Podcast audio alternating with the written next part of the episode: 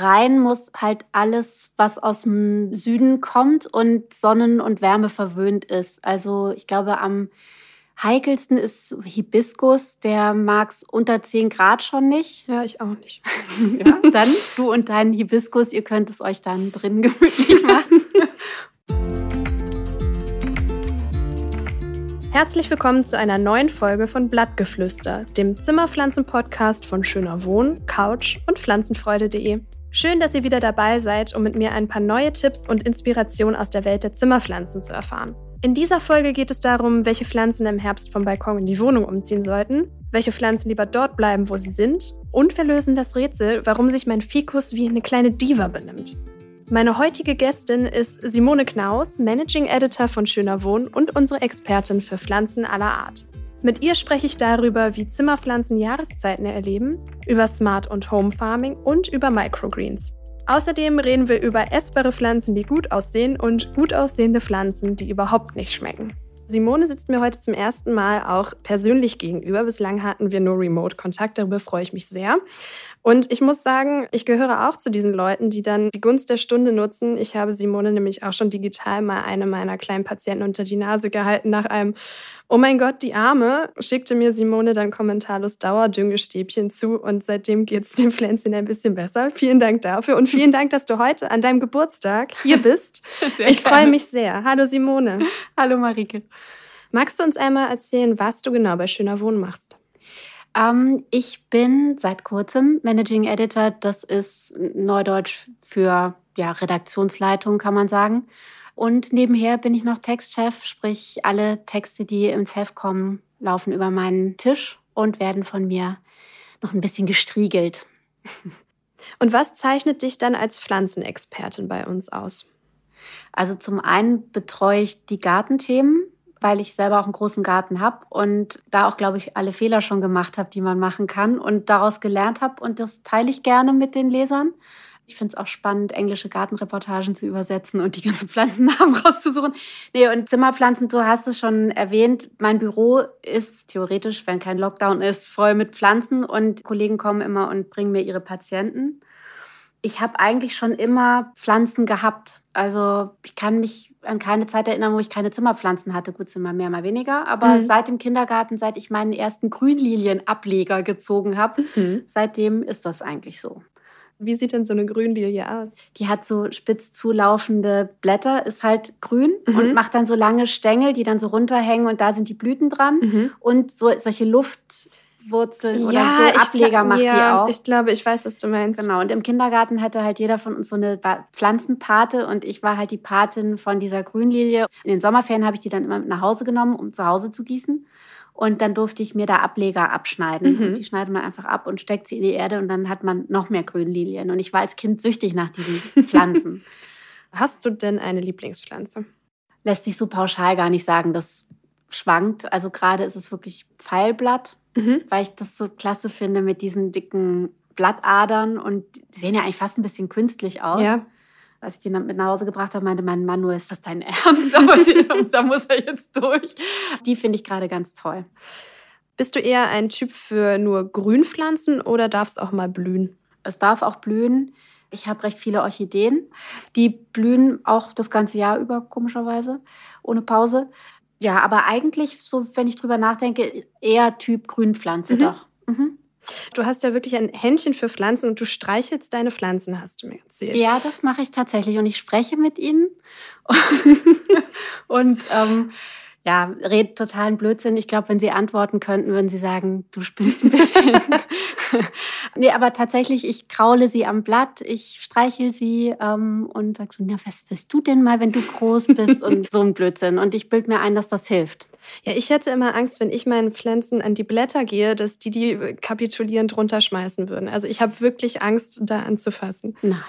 Aber ich habe auch gehört, als du mir das das erste Mal erzählt hast, dass wenn man die Pflanze streichelt, sie leider so einen kleinen Panikimpuls hat und deshalb die Wurzeln mehr in die Erde bohrt, weil sie Angst vorm Rausrupfen hat. Und deshalb wachsen sie dann besser, weil sie dann mehr mit der Erde verwurzelt sind. Also ich weiß nicht, ob du ihnen was Gutes tust, kurzfristig, aber langfristig fördert das wohl das Wachstum. Ich weiß nicht, ob so eine Farming-Legend sozusagen mhm. ist, aber die Interpretation fand ich dann gar nicht mehr so nett wie das Streicheln, ehrlich gesagt. Ja, das klingt ein bisschen gemein, aber ich habe auch schon häufiger gehört, dass also gerade im Sommer, wenn der Winter nicht so kalt ist, äh, mit Zugluft muss man ja auch immer aufpassen, aber im Sommer, dass viele ihre Zimmerpflanzen ans offene Fenster stellen, dass da so ein Luftzug durchgeht und dann die Blätter sich so bewegen und dass das irgendwie auch hilft. Aber das ist schon mal ein richtig guter, ähm, guter Hinweis, beziehungsweise eine Pflanze von mir hatte mal Sonnenbrand. Und jetzt ist mhm. es in den letzten Tagen ja für Hamburger Verhältnisse wirklich mal ultra heiß gewesen. Und ich stelle meine Pflanzen dann immer von der Fensterbank runter, so ein bisschen in Schatten, weil ich Angst habe, dass die Sonnenbrand bekommt. Bin ich da zu sehr Helikoptermutti oder ist es wirklich sinnvoll, je nach Jahreszeit oder Temperaturen den Pflanzen einen anderen Standort zu geben?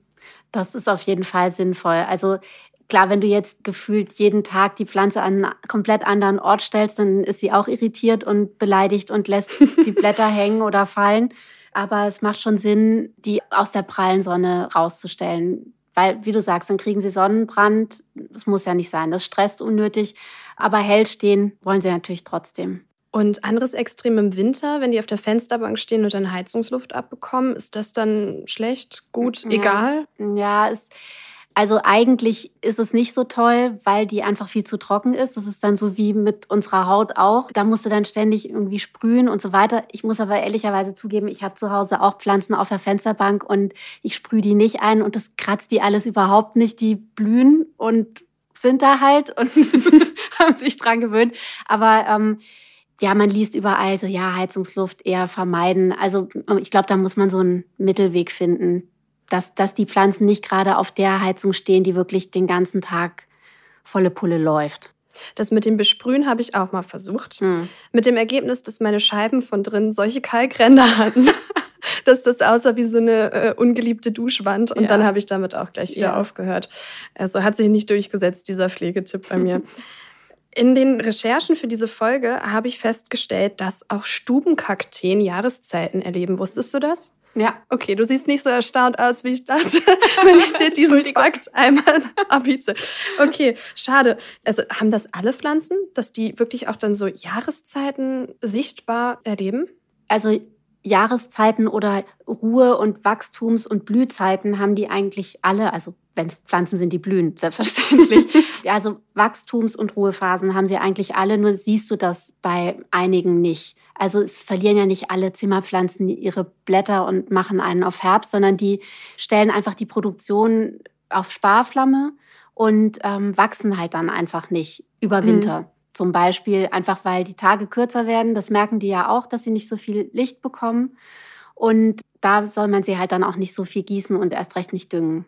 Aber ich habe ein kleines Bäumchen. Er heißt Benjamin und ich glaube, entweder hat er eine Lebenskrise oder er ist hart am Überperformen, weil ich habe das Gefühl, der erlebt den Jahreszeitenwechsel alle zwei Monate. Erst hat er dann gelbe Blätter, dann steht er total nackt auf meiner Fensterbank rum und irgendwann ist er dann wieder grün. Und das okay. passiert so regelmäßig. Also hat er irgendwie ein Problem oder liegt das an mir? Kannst du mir sagen, was da los ist? Was ist Benjamin denn für einer? Ja, so ein Ficus Benjamini. Ja. Es stand auf dem Etikett und dann benenne ich die immer so, dass ich mir so ein bisschen merken ja. kann, wie sie heißen. So einen mit so rundlichen Blättern? Ja. Ja, irgendwie, also der mag Zugluft überhaupt nicht.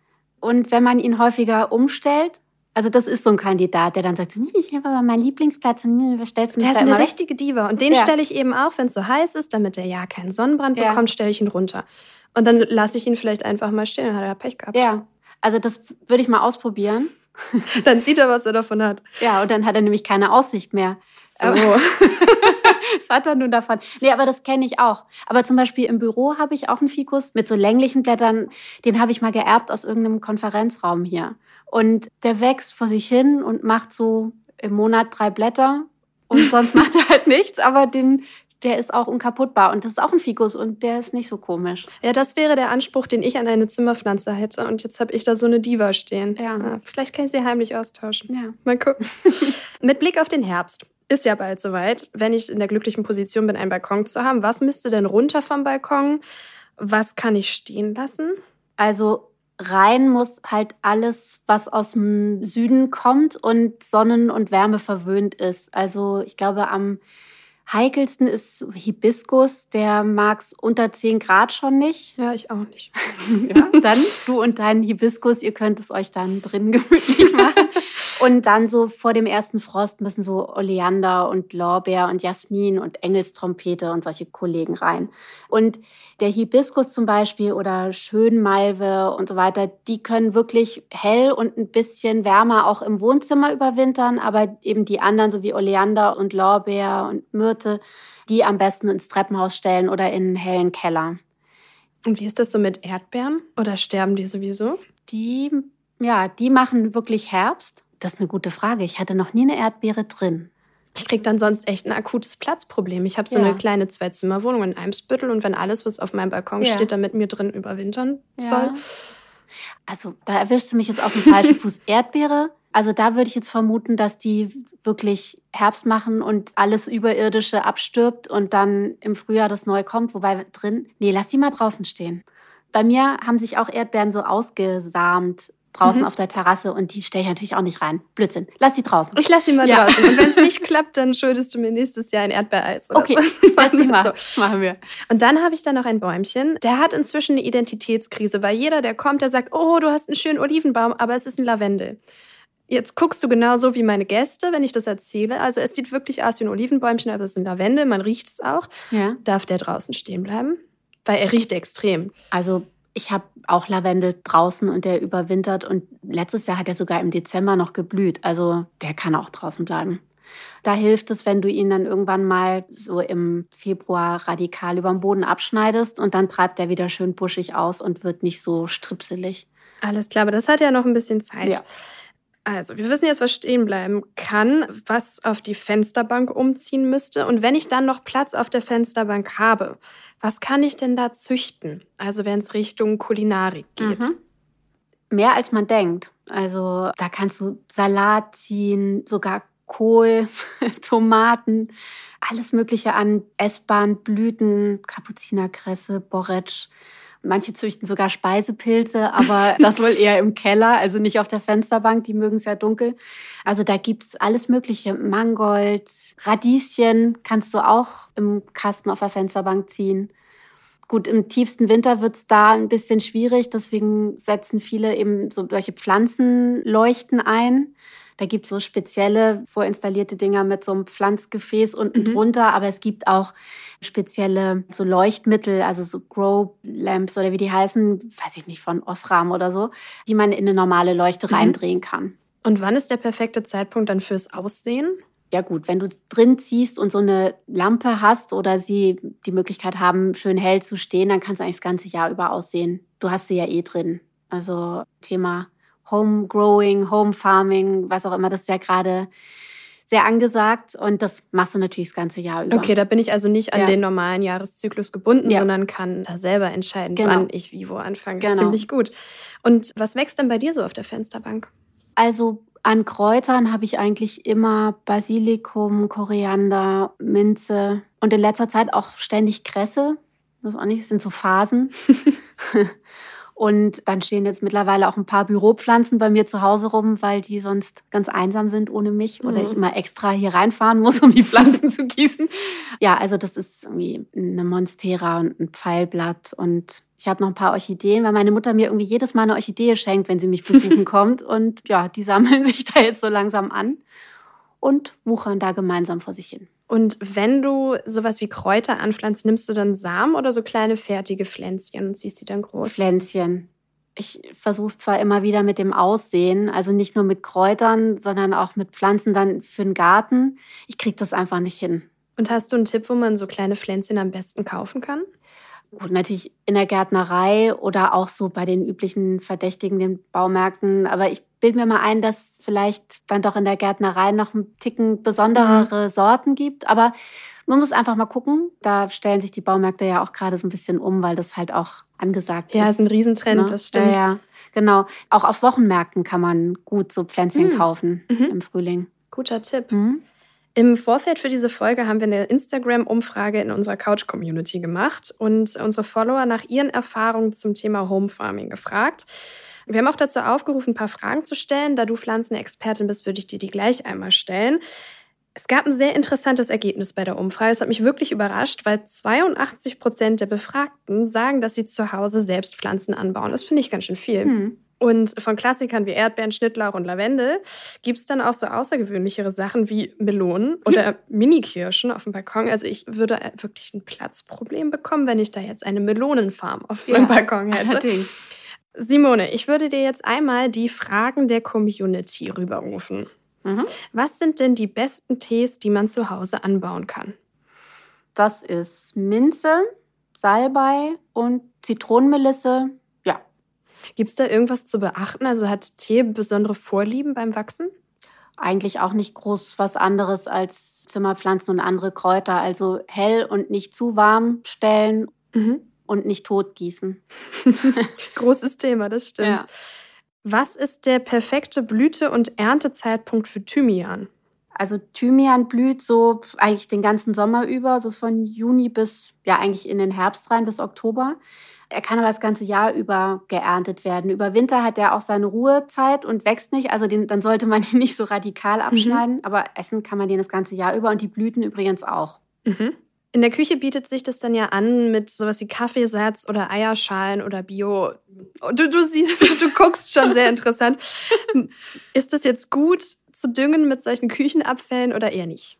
Also ich habe die Erfahrung gemacht, dass das ganz schön schnell anfangen kann zu schimmeln. Also man muss das schon wirklich sehr gut da untermengen und mir persönlich ist das immer zu. Also der Blick von Simone sagt nein. Hast du denn einen Tipp für guten Dünger für essbare Pflanzen? Was benutzt du? Also auf jeden Fall nur Biodünger. Mhm. Gibt es von unterschiedlichsten Herstellern, weil man natürlich keine Chemie essen möchte, die direkt in die Blätter gewandert ist. Ja, Biodünger. Ich habe mal in so einer Gärtnerei so einen total dickflüssigen Tomatendünger gekauft. Den packe ich ehrlich gesagt an alles. ähm, es funktioniert. Okay. Klingt nach gutem Doping. Was hilft denn gegen Blattläuse? Ja, also nur Durchhaltevermögen. Man will ja seine essbaren Pflanzen nicht mit irgendeinem Giftzeug einsprühen, ja. wie beim Dünger. So ist es auch da. Also eigentlich hilft da nur, die regelmäßig unter laufendem Wasser abzuspülen. Mhm. Irgendwie den Topf irgendwie in eine Plastiktüte einpacken, dass nicht die ganze Erde rausfällt und die irgendwie unter den Wasserhand zu halten. Und das muss man halt ein bisschen durchhalten. Und irgendwann sind sie weg. Oder man muss halt die Pflanzen wirklich radikal zurückschneiden und nochmal bei Null anfangen. Vielleicht sogar umtopfen noch. Klingt ziemlich aufwendig. Mhm. Kräuter dann eher von oben oder von unten gießen? Von unten. Und einen Moment warten und das, was nicht eingesaugt wurde, wegkippen. Wie häufig muss ich denn die Erde bei Gemüse und Kräuterpflanzen austauschen? Also wenn das wirklich Pflanzen sind, die dich ewig begleiten, dann würde ich sagen einmal im Jahr schon. Mhm. Aber alle anderen ist halt die Frage, wie lange die wirklich in dem Topf stehen, ob das sein muss mit dem Umtopfen. Die treiben dann ja auch nicht so aus wie andere Zimmerpflanzen. Nee, ne? man, genau. man isst ja auch dann immer fleißig ab. Ja, und kauft sich dann vielleicht auch mal wieder neue und die kommen natürlich dann in neue Erde und nicht mhm. in den ollen Topf vom Vorgänger. Dieses Basilikum-Gate kennt, glaube ich, jeder. Man denkt, man kauft sich da so ein schönes Töpfchen, es riecht gut, er strotzt vor Gesundheit. Und kaum dreht man sich um, sieht er nicht mehr ganz so gut aus. Bester Tipp ist natürlich Gießen. Das macht natürlich auch schon einiges. Aber hast du noch einen anderen Tipp, wie man Basilikum lange überlebt?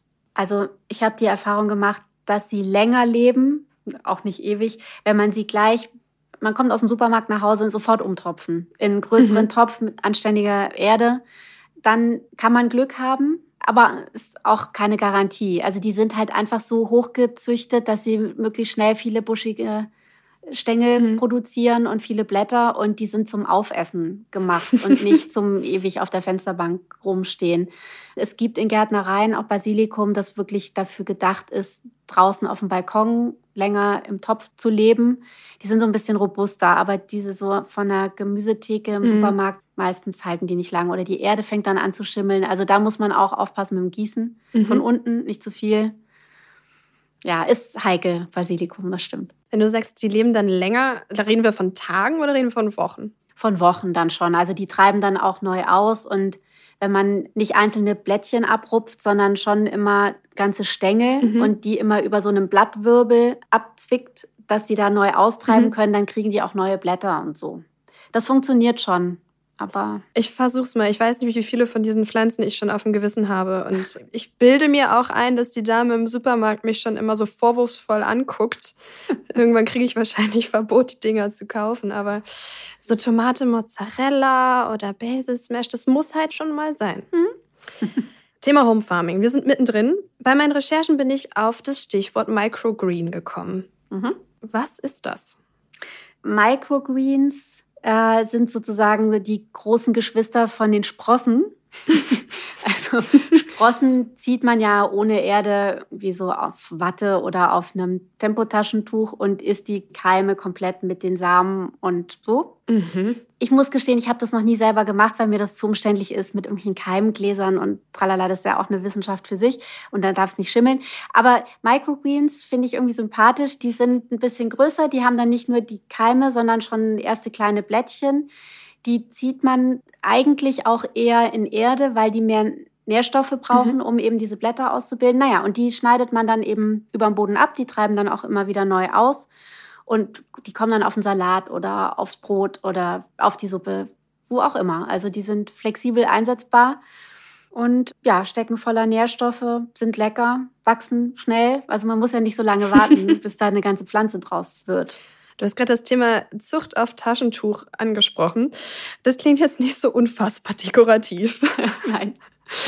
Und auch wenn ich jetzt ins Thema Homefarming tiefer einsteige und mir alles Mögliche selber anzüchten möchte, dann habe ich überall Kübel rumstehen und das sieht dann ja ziemlich schnell irgendwie nach Landwirtschaft aus. Gibt es einen Weg, dass das auch dekorativ und stilvoll aussieht und nicht irgendwie furchtbar schlimm nach Gewächshaus. Ja, auf jeden Fall. Also ich meine, zum einen gibt es eben, um diesem Trend gerecht zu werden, alle möglichen spacigen Homegrowing-Apparate, die auch App gesteuert sind und mhm. mit eigenem Lämpchen und, und so weiter. Was weiß ich, da gibt es alle möglichen, weiß ich nicht, Smart Grow von Bosch oder Click and Grow und das High-End-Ding ist dieser Plant Cube von Agrilution. Das ist wie so ein Kühlschrank im Grunde, wo auf mehreren Etagen du wirklich so deine eigene kleine Homegrowing-Farm betreiben kannst. Und das ist dann wirklich ohne Erde, sondern nur mhm. so mit Nährlösung. Klingt fies, aber ähm, ist wirklich super lecker und funktioniert und das ist so ein geschlossenes Ökosystem. Das Teil ist natürlich super designt, genauso wie diese Smart Grow Geschichten. Mhm. Die sehen halt aus wie so UFOs, wo irgendwie Ja, das klingt total futuristisch. Ja. Die sehen ganz cool aus, muss man natürlich auch mögen. Mhm. Bei mir würden die überhaupt nicht reinpassen optisch, aber man kann ja auch noch ganz altmodisch die Pflanzen einfach in Erde ziehen und in Töpfen. Und dann hängt es natürlich davon ab, wo du, die, wo du sie reinpackst, in schöne Übertöpfe oder sie aufhängst oder auch ins Regal stellst. Mhm. Bloß weil da jetzt Salat im Topf wächst oder Mangold, heißt es ja noch lange nicht, dass die irgendwie in Plastikpötten in einer Reihe irgendwie bei dir am Küchenfenster mhm. stehen müssen. Also kann, die kannst du ja auch wie Zimmerpflanzen inszenieren. Und es gibt da ja die unterschiedlichsten Sachen, gerade wie Hochbeete für die Wohnung mhm. sozusagen, die auch ganz cool aussehen. Und wenn man die voll stopft, wirklich im wahrsten Sinne des Wortes, dass sie richtig prachtvoll, üppig mhm. grünen und nicht blühen, dann sieht es gut aus. Kann ich mir auch gut vorstellen. Mhm. Hast du Erfahrung mit diesen Plant Cubes gemacht? Ich werde demnächst einen testen. Die bringen jetzt zum Ende des Jahres ein kleineres Modell raus, mhm. weil der, den es jetzt gibt, der ist wirklich so groß wie ein Kühlschrank, irgendwie 60 mal 60 mal, weiß Aha. ich nicht wie hoch. Aber es soll so einen kleineren geben und dann probiere ich das mal aus, weil ich, das ist echt spannend. Ja, dann musst du unbedingt erzählen. Ja, ja, das mache ich. Dann komme ich nochmal. Sehr, sehr dann gut. erzähle ich. Thema schöner Wohnen, dekorativ. Welche Pflanzen, die man essen kann, sehen denn auch gut aus? Ja, ein paar habe ich schon genannt. Also wirklich Mangold hat tolle Blätter und entweder so rote oder gelbe mhm. Stängel. Rote Beete sieht toll aus. Aber brauche ich da nicht einen total tiefen Topf? Die wachsen doch unterirdisch, oder? Ja, aber die rote Beete sind halt nur so, so Knubbel. Also gut, so 30 Zentimeter wären schon nicht schlecht, aber das müsste eigentlich ausreichen. Mhm. Also die sind sehr dekorativ. Dann, klar, die ganzen mediterranen Kräuter sehen ja auch schön aus. Dann Lavendel ist ja auch hübsch, auch wenn, du, wenn dir zu deutsch stinkt, aber schön ist er ja trotzdem. ähm, dann Mini-Paprika oder ich habe letztens bei einer Freundin eine Chili gesehen, die heißt irgendwie Lila Luzi. Die macht, sieht total schräg aus. Die macht so violette Chilis und diese schmecken super. Okay, die kann man auch wirklich essen? Die kann man wirklich essen. Und ja, was fällt mir noch ein? Es gibt die mexikanische Minigurke, die rankt allerdings wie verrückt und kann drei Meter hoch werden. Also ist eher eine Altbauwohnungspflanze. Aber sieht toll aus. Ja, glaube ich. Weil es gibt ja auch Pflanzen, die sehen essbar aus und sind es nicht. Also da kann ich auch aus eigener Erfahrung erzählen. Meine Freundin hat einen Zierlimettenbaum mm. und in einem nicht mehr ganz so nüchternen Zustand oh, haben, haben, wir das dann probiert und vielleicht kennst du diese Videos von Babys, die das erste Mal eine Zitrone essen. Mhm. Ich glaube, das sah ganz genauso aus. Es war wirklich so bitter und widerlich. Also ich rate jedem davon ab, auch wenn die klein und wunderschön sind, nicht essen. Richtig, richtig eklig. Ach, fies. Aber immerhin hat sie es hingekriegt, dass sie da noch dran hingen am Zweig. Normalerweise lassen die ja auch alles von sich fallen, sobald sie zwei Stunden nach Kauf beim Zuhause stehen. nee, nee, die hält sich tatsächlich auch Toll. schon eine ganze Weile und ist so eine kleine Streberpflanze, die sieht ah. gut aus. Die hat uns, glaube ich, auch verziehen, dass wir da mal dran rumgezupft und ähm, reingebissen haben. Geerntet haben. Sehr schön. Brauchen denn ähm, Kräuter und sowas wie Tomaten, brauchen die andere Töpfe als Zimmerpflanzen oder sind das die gleichen Anforderungen? Das sind die gleichen Anforderungen und die kannst du genauso in Übertöpfe stellen, die dir gefallen. Du musst halt nur gucken. Also es gibt halt Tiefwurzler und Flachwurzler auch bei den Gemüsen. Mhm. Und dass natürlich zum Beispiel eine Mohrrübe mehr Platz nach unten braucht klar. als ein Radieschen, ist klar. Und da musst du dich halt dran orientieren. Aber sonst, also ganz ehrlich, ob die Töpfe aus Plastik oder aus Terrakotta sind oder sonst was, das ist eigentlich egal. Das klingt jetzt alles, als bräuchte ich für Homefarming super viel Platz. Auch dieses Microgreens klingt jetzt doch so, als müsste ich dafür relativ viel Equipment haben. Hast du für kleine Räume Tipps fürs Homefarming? Es gibt, wenn wir jetzt nochmal zu diesen Smart Grow-Geschichten zurückgehen, also die sind nicht groß, jetzt mal von diesem Plant Cube abgesehen. Diese kleinen Dinger, ich meine, das eine ist es rund, was hat das für einen Durchmesser? Vielleicht 30, 40 Zentimeter. Mhm. Oder manche gibt es auch, die sind wie so kleine Regale aufgebaut. Oder Stichwort Regale, du kannst dir ja deine Mini-Home-Farm auch in einem Regal irgendwie mhm. arrangieren. Gut, manche brauchen dann ein bisschen mehr Platz, ist, ist klar, aber du kannst es ja auch stapeln. Ja. Oder in Blumenampeln. Ja, das sieht dann natürlich super dekorativ packen. aus, das stimmt. Oder da fällt mir noch was ein, es gibt auch so ein Teil, das heißt Sky Planter. Hast du vielleicht schon mal gesehen, die werden immer fotografiert mit Orchideen. Da kannst du aber auch alles andere reinpflanzen. Und zwar sind das so wie umgedrehte Blumentöpfe, so ganz schlicht. Die gibt es mhm. in verschiedenen Farben, in weiß und schwarz und so weiter. Und die hängen an so Drähten. Und die werden von oben gegossen. Und dann hängt das so von oben runter. Das kann halt auch irgendwie ganz lustig aussehen. Und das fällt nicht raus? Nein, das fällt nicht raus. Da ist irgendwie so ein Gitter mhm. drin und es funktioniert. Das, das muss ich mir auf jeden Fall ja. mal angucken. Klingt sehr, sehr spannend.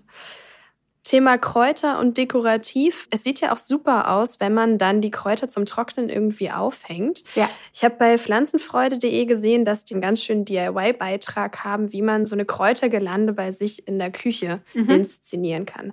Den Link dazu packe ich euch einmal in die Show Notes. Das könnt ihr euch dann auch noch einmal dort auf der Homepage angucken. Simone, vielen, vielen Dank für das Gespräch. Ich habe einiges über Home Farming gelernt und werde auch besonders in diesem Bereich Smart Farming, mit solchen Gadgets kriegst du mich ja. Ich habe ähm, ja auch schon im Kopf fleißig Notizen gemacht. Da werde ich gleich nochmal in die Nachrecherche gehen. Sehr gut. Werde auch nochmal gucken, ob ich mir so eine kleine Plant Gang aus Kräutern und vielleicht Tomatenpflanzen und dem Basilikum gebe ich auch nochmal eine Chance. Vielen, vielen Dank für die Eindrücke und Vielen Dank, dass du dir an deinem Geburtstag die Zeit genommen hast. Sehr, sehr gerne.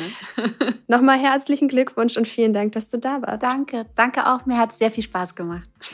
Tschüss, Simone. Tschüss. In dieser Folge Blattgeflüster mit Simone habe ich wieder einiges gelernt. Und ich hoffe, ihr auch. Jetzt bin ich natürlich ganz gespannt, was ihr für Pflanzen in der Küche und auf dem Balkon bei euch zu Hause habt. Wenn ihr Lust habt, ladet doch Bilder eurer Homefarms bei uns in der Couch-Community hoch mit dem Hashtag Blattgeflüster. Und auf couchstyle.de slash Blattgeflüster findet ihr dann die Bilder aller Zuhörerinnen und Zuhörer untereinander in einem Stream. Oder ihr schickt alternativ eine Direct Message bei Instagram an unseren Couch-Account. Wenn euch diese Folge vom Blattgeflüster gefallen hat, dann abonniert gerne den Podcast, um keine Folge mehr zu verpassen. Alle zwei Wochen gibt es eine neue Folge. Überall da, wo es Podcasts gibt. Alles Liebe für euch und eure Zimmerpflanzen und bis zum nächsten Mal, eure Marike.